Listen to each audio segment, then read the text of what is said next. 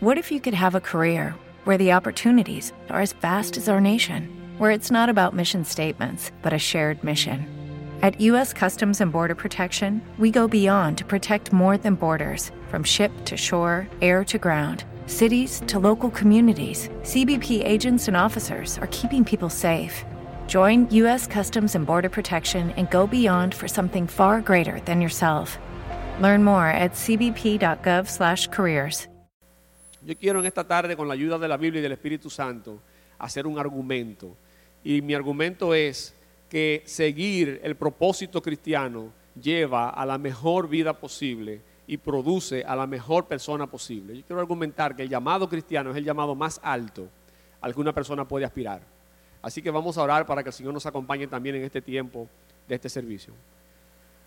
Señor, gracias por tu presencia. Gracias por ser quien tú eres, mi Dios. Gracias por tu palabra y por tu Santo Espíritu.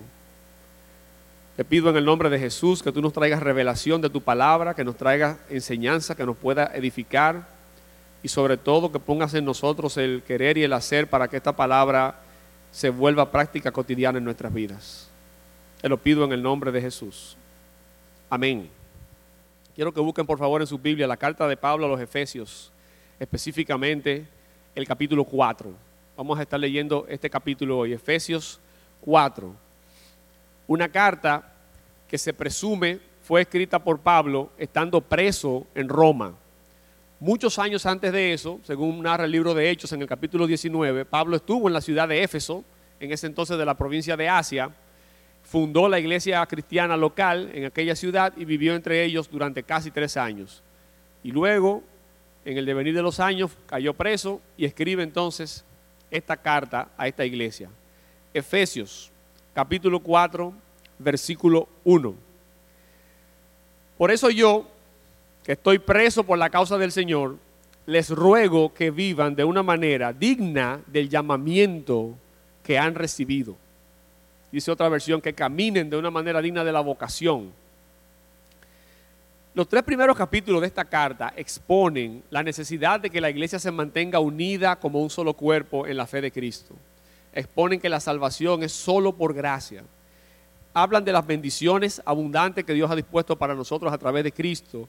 Y hay una oración ferviente con la que cierra el capítulo 3 para que los destinatarios de esta carta puedan entender la verdadera magnitud, la totalidad del amor que Dios tiene para con ellos en Cristo Jesús. Y con esas cosas en mente comienza el capítulo 4 diciendo, por eso yo, dicen otras versiones, yo pues, preso a causa de la obra del Señor, como ya dije, les ruego que vivan de una manera digna del llamamiento que han recibido. Dice el versículo 2, siempre humildes y amables, pacientes, tolerantes unos con otros en amor. Ahora, ¿cuál es ese llamamiento a que se hace referencia que han recibido los cristianos de Éfeso.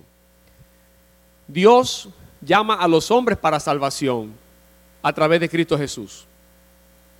Vemos el caso, por ejemplo, del apóstol Pedro, predicando a los judíos de Jerusalén en el libro de Hechos, capítulo 3, versículos 19 y 20. Y les decía, por tanto, para que sean borrados sus pecados, arrepiéntanse y vuélvanse a Dios, a fin de que vengan tiempos de descanso de parte del Señor, enviándoles el Mesías que ya había sido preparado para ustedes, el cual es Jesús. Esta salvación se produce como un evento. Cuando una persona escucha este llamado, rinde su vida a Jesús, le acepta como su único Señor y Salvador, lo cual borra todos sus pecados y le gana vida eterna en presencia de Dios.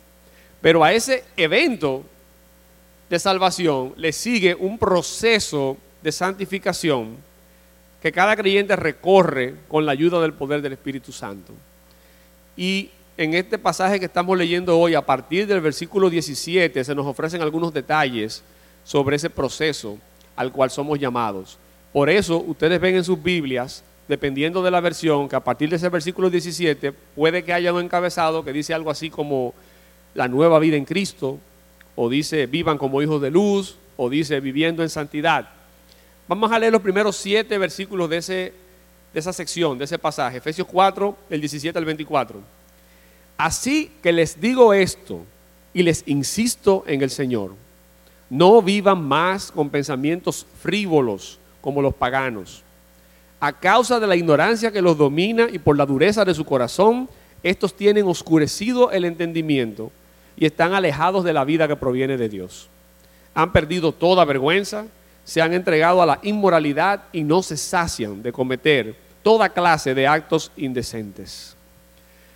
¿No fue esta la enseñanza que ustedes recibieron acerca de Cristo? Si de veras se les habló y enseñó de Jesús según la verdad que está en él.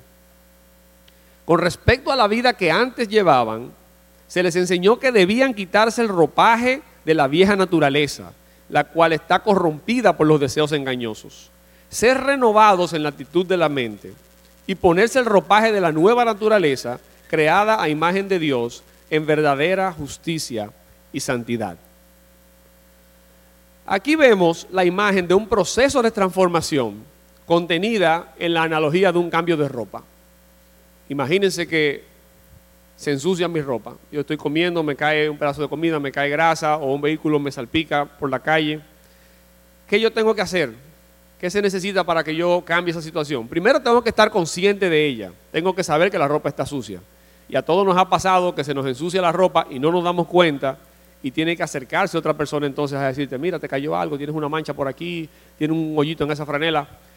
Y casi siempre son las cosas pequeñas. Regularmente uno está pendiente de las cosas grandes, pero se escapan y se cuelan las cosas pequeñas. Yo tengo que estar consciente y eso tiene que producir en mí un cambio de actitud. ¿Qué uno siente normalmente cuando se dice, cuando se da cuenta de que tiene la ropa sucia en público? Uno siente vergüenza, siente ansiedad, siente un impulso de corregir eso, de arreglarlo, pero hay veces también que no siente nada. Si yo me ensucio la ropa al mediodía y tengo que ir para el trabajo de regreso, yo voy a tener un nivel de presión que no es el mismo que si me ensucio ya en la cena cuando no voy a salir de nuevo. Puede que haya un cambio de actitud, puede que no. Tiene que existir una alternativa. Si, yo me ensucio la ropa de una manera que no puedo limpiarla y me la tengo que cambiar, tengo que tener ropa limpia disponible para cambiarme. Si no, no hago nada con quitarme la ropa sucia que tengo puesta. Y por último, tiene que haber una acción. Porque puede ser que yo sepa que la ropa está sucia, y puede ser que me sienta incómodo con eso, y puede ser que tenga ropa para ponerme y que al final igual haga nada. Se necesita actuar en base a todas estas cosas. Y asimismo es el proceso de santificación, el proceso de hacernos dignos del llamamiento que hemos recibido. Necesitamos cobrar conciencia del pecado que hay en nuestras vidas. Y necesitamos renovar nuestra mente arrepintiéndonos, cambiando de manera profunda, de manera radical nuestra actitud frente a ese pecado. Necesitamos reconocer que en Cristo tenemos una nueva naturaleza, que se nos ha provisto una nueva naturaleza, como lo dijo Pablo a los Corintios. Si alguno está en Cristo, nueva criatura es. Reconocer que en Cristo se nos ha provisto nuevo ropaje, nueva vestimenta. Y necesitamos entonces actuar despojarnos de esa vieja naturaleza, renovar nuestra mente y vestirnos de la nueva naturaleza que es en Cristo Jesús. ¿Y esto cómo se hace? ¿Cuáles aspectos de mi vida yo puedo revisar para llevar a cabo esta labor? En el mismo pasaje que estamos leyendo vamos a ver tres cosas que son afectadas por el llamamiento que recibimos como cristianos. Seguimos leyendo a partir del versículo 25. Efesios 4, 25 dice, por lo tanto, dejando la mentira, hable cada uno a su prójimo con la verdad, porque todos somos miembros de un mismo cuerpo. Si se enojan, no pequen. No dejen que el sol se ponga estando aún enojados, ni den cabida al diablo. El que robaba, que no robe más, sino que trabaje honradamente con las manos para tener que compartir con los necesitados. Eviten toda conversación obscena por el contrario, que sus palabras contribuyan a la necesaria edificación y sean de bendición para quienes escuchan. No agravien al Espíritu Santo de Dios, con el cual fueron sellados para el día de la redención. Abandonen toda amargura, ira y enojo, gritos y calumnias y toda forma de malicia. Más bien sean bondadosos y compasivos unos con otros y perdónense mutuamente como Dios les perdonó a ustedes en Cristo Jesús. El llamamiento cristiano afecta nuestros pensamientos. Por eso dice el versículo 23, ser renovados en la actitud de su mente. Y en la primera parte que leímos del 17 al 21 también tiene una exhortación particular en ese sentido. cuando Él les dice, les digo, les insisto, les ruego en el Señor, dejen de pensar como hacen los paganos, que no tienen vergüenza, que están dispuestos a hacer cualquier clase, cualquier cantidad de actos inmorales. Y ciertamente, una persona que no tenga tapujos, que no tenga freno alguno, puede pensar lo que quiera, puede en base a eso decir lo que quiera y hacer lo que quiera en cualquier momento, sin tener temor, sin tener cuidado de cuáles son las consecuencias. Pudiera una persona, aspirando a ser mejor, cambiar esto un poco y decir, yo pienso lo que yo quiera, porque son mis pensamientos. Y en mi intimidad puedo pensar lo que yo quiera, pero yo puedo controlar qué yo digo y qué yo hago. Yo estoy de acuerdo por razones sociales, por razones cualesquiera que fuesen externas, ponerle freno a mis palabras, freno a mis actos, pero mis pensamientos son míos y yo dentro de mí pienso lo que yo quiera. Pero un cristiano, para vivir de una manera digna del llamamiento que ha recibido, como enseña la Biblia, lleva cautivo todo pensamiento y lo somete a Cristo. Y acoge la exhortación que le hizo Pablo a los filipenses cuando le dijo, en toda circunstancia, en toda situación, escojan, enfoquen, pensar en lo verdadero, en lo respetable, en lo justo, lo puro, lo amable, lo digno de admiración, lo excelente y lo elogiable. El llamamiento cristiano afecta nuestras palabras. Eso es una consecuencia lógica de que afecte nuestros pensamientos, pero el pasaje que estamos estudiando lo trata de manera específica. Por eso dice el versículo 29, eviten toda conversación obscena, procuren que lo que digan sea de edificación y de bendición para los demás. Una persona que no tiene escrúpulos morales dice lo que quiere, se lo dice a quien sea, lo dice en cualquier momento, en cualquier lugar, en cualquier circunstancia. Algunas personas, aspirando a ser mejores bajo la definición de lo que es bueno y correcto en su entorno social, pudieran utilizar algunas palabras en algunos espacios y en otros espacios no utilizarlas. Pudieran tener un vocabulario obsceno, un vocabulario vulgar cuando están en privado y un vocabulario distinto, más limpio, más aceptable cuando están en público pudieran utilizar libremente algunas palabras si están solamente entre hombres y pudieran hablar con reserva, sin usar algunas palabras cuando hay damas presentes. Un cristiano debe ir más allá. Para vivir una vida digna del llamamiento que ha recibido, se abstiene en todo momento de pronunciar ese tipo de palabras, comprendiendo que como dijo Jesús, de la abundancia del corazón habla la boca, y como dijo Santiago, de una misma fuente no pueden salir agua dulce y agua salada, no puede salir bendición y maldición. El llamamiento cristiano afecta nuestras emociones y nuestras conductas. Los últimos dos versículos que leímos hablaban de abandonar toda ira, amargura, enojo, gritos y calumnia y toda forma de malicia. Vemos gente que vive dando rienda suelta a sus deseos y a sus emociones, que vive explotando, reaccionando como mejor se le parece en el momento e incluso penosamente vemos una exaltación en ocasiones a esa cultura en lo que respecta a las celebridades, en el ámbito deportivo, en el ámbito artístico. Hay gente que ve estos, estos caracteres fuera de control y de alguna manera lo aplaude, lo celebra, pareciendo quizá que secretamente quisiera tener esa misma libertad en su vida particular de hacer lo que se le viniera en ganas sin consecuencias. Hay otras personas que aspirando a considerarse mejor, moralmente, considerando ser una mejor persona, hacen una especie de trato o de pacto acogiéndose a lo que ellos le llaman en términos humanos justicia o igualdad. Dependiendo de cómo a mí me traten, de esa manera yo trato. Si me tratan con altura, con dignidad, con respeto, con formalidad, yo trato de esa forma. Si me vienen a tratar de una manera ruin, yo voy a responder de la misma manera. El cristiano, para vivir una vida de manera digna, con el llamamiento que ha recibido, decide dar el primer paso y tratar él a los demás como quiere que lo traten. Como nos enseñó Jesús en Mateo 7:12. Así que en todo traten ustedes a los demás tal y como quieren que ellos los traten a ustedes. Y asimismo Pablo les está pidiendo a los efesios que hagan un bien de manera proactiva. En vez de reaccionar como está su mente al entorno, deben iniciar con una renovación de sus mentes abandonar sus malas conductas, abandonar sus deseos engañosos y no considerar las conductas de los demás, excepto solamente, como dice el versículo 32, para perdonarlos como Cristo nos perdonó a nosotros cuando todavía no lo merecíamos.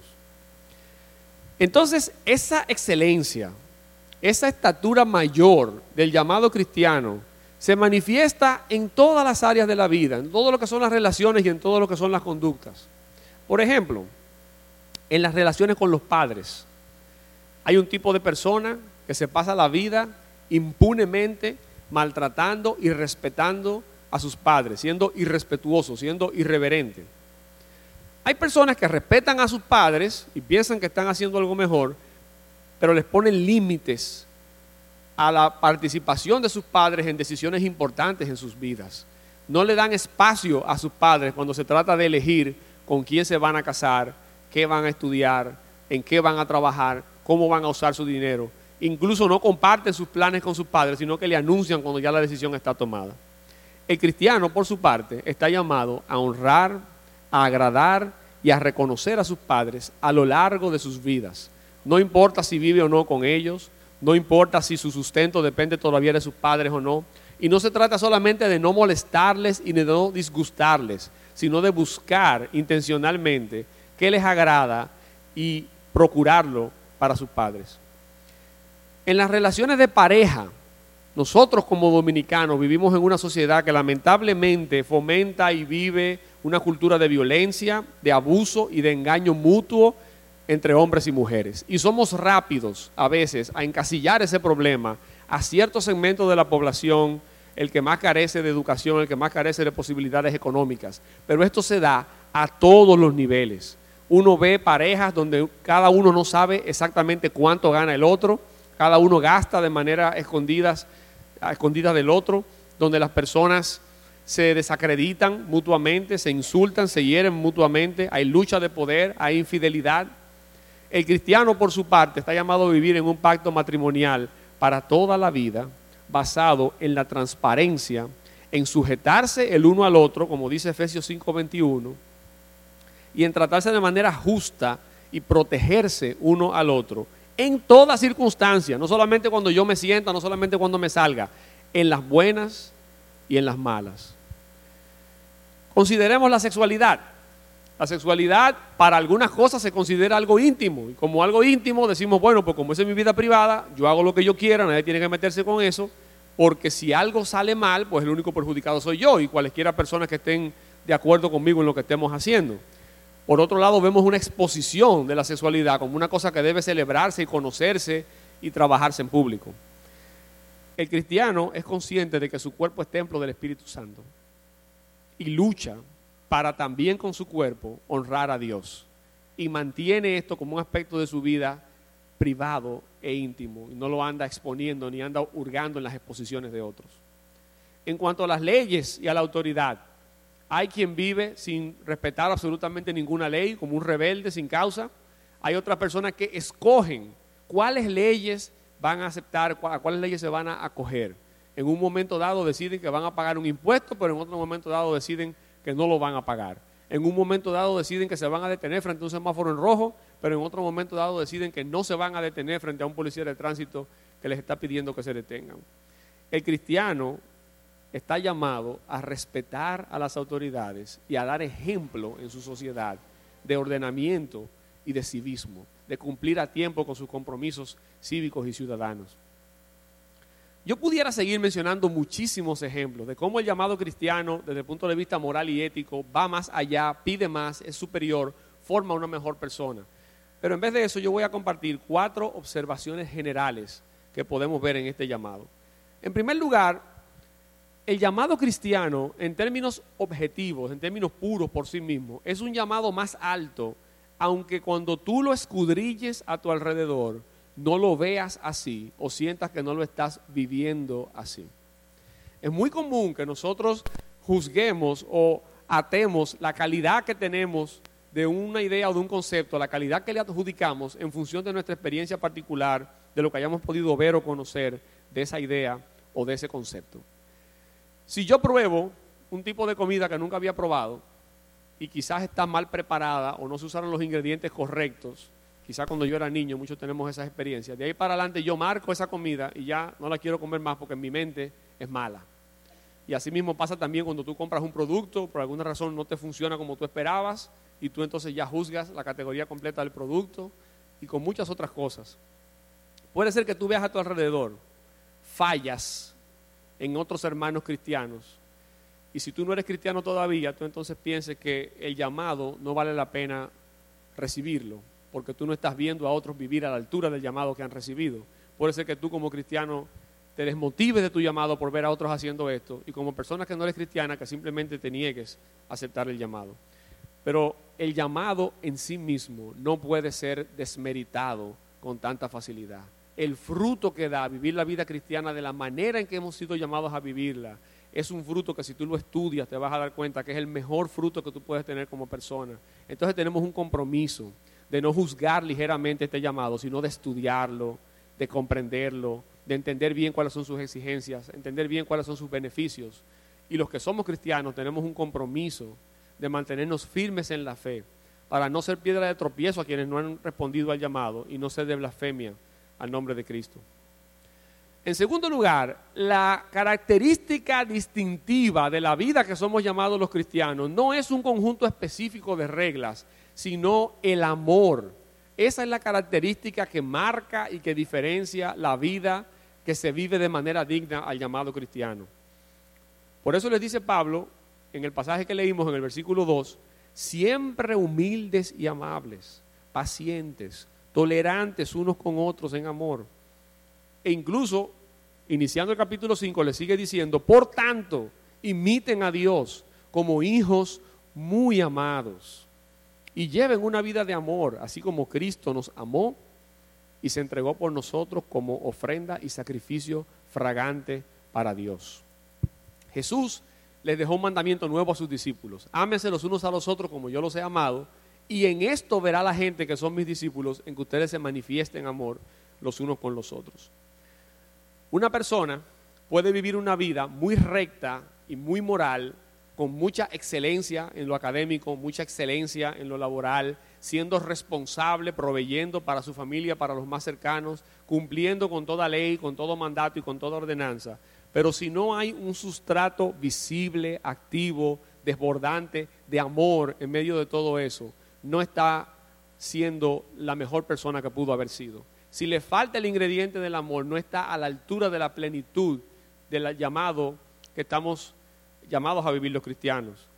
Y eso puede pasar incluso en la vida cristiana. Yo puedo tener una vida cristiana que yo considero muy fructífera. Yo pudiera eh, hablar en lenguas, yo pudiera profetizar, yo pudiera tener mucho conocimiento de la palabra, pudiera llevar a cabo actos milagrosos por fe, pudiera ser muy generoso y dar todo lo mío, pero sin amor esto no valdría nada, como le dijo Pablo a los corintios. Y yo creo que fue precisamente lo que sucedió con el pacto que Dios hizo con la humanidad a través de la ley en el Antiguo Testamento, que se le extrajo, el pueblo judío le extrajo ese elemento del amor. Dios le dio la ley al pueblo para bendecirles y para motivarles, para incitarles al amor. Vemos que en Deuteronomio 6.2 dice, para que durante toda tu vida tú y tus hijos y tus nietos honren al Señor tu Dios cumpliendo todos los preceptos y mandamientos que te doy y para que disfrutes de larga vida. Y dice también el mismo libro de Deuteronomio capítulo 4 versículo 8, ¿y qué nación tan grande hay que tenga normas y preceptos tan justos como toda esta ley que hoy les expongo. Era una ley con provisiones para el cuidado de los pobres, para el cuidado de los más desamparados, de las viudas, de los huérfanos, con previsiones para evitar acusaciones injustas. Había que llevar más de un testigo para acusar a una persona. Había ciudades de refugio para que si una persona mataba a otra accidentalmente se pudiera refugiar allí y no ser vengada injustamente por los familiares una ley pensada para hacernos crecer en amor, en comunión con Dios. Pero como suelen hacer los seres humanos, este pueblo se aferró a la letra de esa ley. ¿Qué es lo que tenemos que hacer? Cumplir esta ley, paso uno, paso dos, paso tres. Vamos a quedarnos con eso. Y se olvidó de la intención y del espíritu de esa ley, que era el amor. Y con eso convirtió la ley en una carga muy pesada, una carga que en verdad nadie podía llevar, pero que era extremadamente útil para con ella juzgar al otro. En cambio, en Cristo, a nosotros se nos ordena que si nos golpean en una mejilla, pongamos la otra y que devolvamos con bien el mal que recibimos. Mucha gente ve esto como una señal de debilidad, pero es exactamente lo contrario. Porque este mandamiento se da a personas que están en condiciones de igualdad. Si a mí me golpean y yo no tengo otra opción que virar la mejilla, no hay ningún mérito en eso. Pero lo que me está diciendo es, estando tú en una condición de poder devolver el golpe, de poder pagar con mal el mal que te hicieron, escoge devolver bien por el mal que recibes. Y eso es amor, y eso es poder, y ese es el llamamiento que nosotros hemos recibido. Y es muy difícil. Es mucho más fácil para la mayoría de las personas inventar su propia ley, escoger para su propia vida qué es bueno y qué es malo, cuidadosamente calibrado, cuidadosamente medido, de manera que ellos mismos siempre pasan su examen, siempre son buenos porque escogieron las cosas que ellos pueden pasar bien y entonces sentirse que son buenos delante de ellos mismos. Nosotros estamos llamados a algo mucho más alto, mucho más excelso, mucho más puro, mucho más amoroso. Y eso es un gran desafío. Y con eso quiero pasar a mi tercera observación. Y es que el llamado cristiano no lo vivimos, no lo podemos vivir en nuestras propias fuerzas. Que pienso yo que en el español tenemos una confusión interesante con eso, porque usamos mucho el término convertirse. Y la gente piensa que convertirse significa una cosa y significa otra. Se convierte en una persona que llevaba una vida cuestionable, y hay personas a su alrededor que lo desacreditan y le dicen, no, pero mira este, era malísimo y ahora di que se convirtió y ya, va para el cielo. También hay personas que lo toman de excusa. Dicen, claro que yo quisiera convertirme, lo que pasa es que yo no logro dejar este cigarrillo, no logro dejar este alcohol, no logro dejar esta vanidad, no logro dejar esta promiscuidad.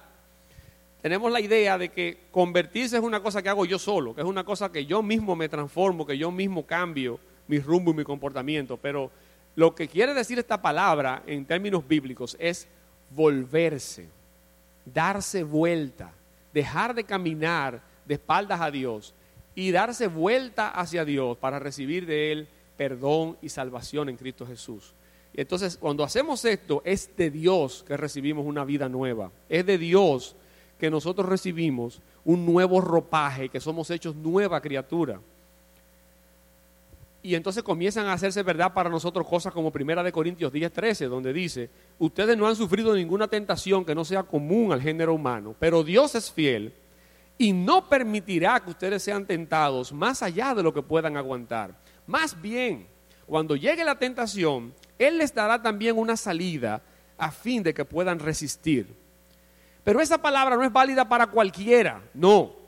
Hay una gracia común que opera sobre todas las personas, una misericordia de Dios a través de la cual el sol sale sobre justos y pecadores y cae lluvia sobre buenos y malos. Pero para el que es hijo de Dios, no solo criatura de Dios, Dios entonces da el mecanismo, da el apoyo. Dios no solamente envía, sino que acompaña, escucha atentamente su clamor, equipa, apoya, posibilita que esa persona siga el llamado cristiano. Y por último, habiendo dicho esto, vivir una vida digna del llamamiento que hemos recibido requiere de nuestra participación y requiere de nuestra voluntad. Pienso que de no ser así, no habrían estado todos estos autores del Nuevo Testamento continuamente aconsejando, exhortando, redarguyendo a estas iglesias primitivas para que se mantuviesen firmes en estos caminos. Es cierto que nosotros contamos con la presencia del Espíritu Santo en nuestras vidas, pero no es cierto que cualquier cosa que decidamos hacer tiene automáticamente el sello de aprobación de ese Espíritu Santo. Por esa causa, Pablo les dice a los Efesios en este pasaje que no agravien al Espíritu Santo, como le dice en el versículo 30. Le dice también en el versículo 27 que no le den cabida al diablo. A los tesalonicenses cuando les escribió les dijo que no apagaran, que no sofocaran al Espíritu Santo dentro de ellos. Dios, como leímos, siempre dará salida a la tentación, pero es nuestra responsabilidad estar pendiente de mirar cuál es la salida y escoger esa salida y no escoger pecar, porque pecar es una decisión nuestra, como dice Santiago. Que no piense nadie que es tentado de parte de Dios, sino que cada uno de su concupiscencia engendra su propio pecado. Así que tenemos que estar pendientes de eso y tener conciencia de que esta vida se vive desde una perspectiva de lucha y de esfuerzo manteniendo frescas las palabras que le escribió Pablo a los filipenses, capítulo 3, versículos 13 y 14. Hermanos, no pienso que yo mismo lo haya logrado ya. Más bien, una cosa hago, olvidando lo que queda atrás y esforzándome por alcanzar lo que está adelante, sigo avanzando hacia la meta para ganar el premio que Dios ofrece mediante su llamamiento celestial en Cristo Jesús. Así que mi oración por nosotros en esta tarde es que nosotros podamos revisar nuestras ropas, que nosotros podamos cobrar conciencia de nuestro pecado, de la urgencia de eliminarlo de nuestras vidas, que si no hemos recibido y aceptado el llamamiento que se nos hace, podamos recibirlo y aceptarlo, y que si ya lo hemos hecho podamos revisar nuestro ropaje, renovar nuestra mente y vestir este ropaje y alcanzar a ser la mejor persona que podemos ser, caminando de una manera digna del llamamiento que hemos recibido. Dios les bendiga mucho. What if you could have a career where the opportunities are as vast as our nation, where it's not about mission statements, but a shared mission? At U.S. Customs and Border Protection, we go beyond to protect more than borders from ship to shore, air to ground, cities to local communities. CBP agents and officers are keeping people safe. Join U.S. Customs and Border Protection and go beyond for something far greater than yourself. Learn more at cbp.gov/careers.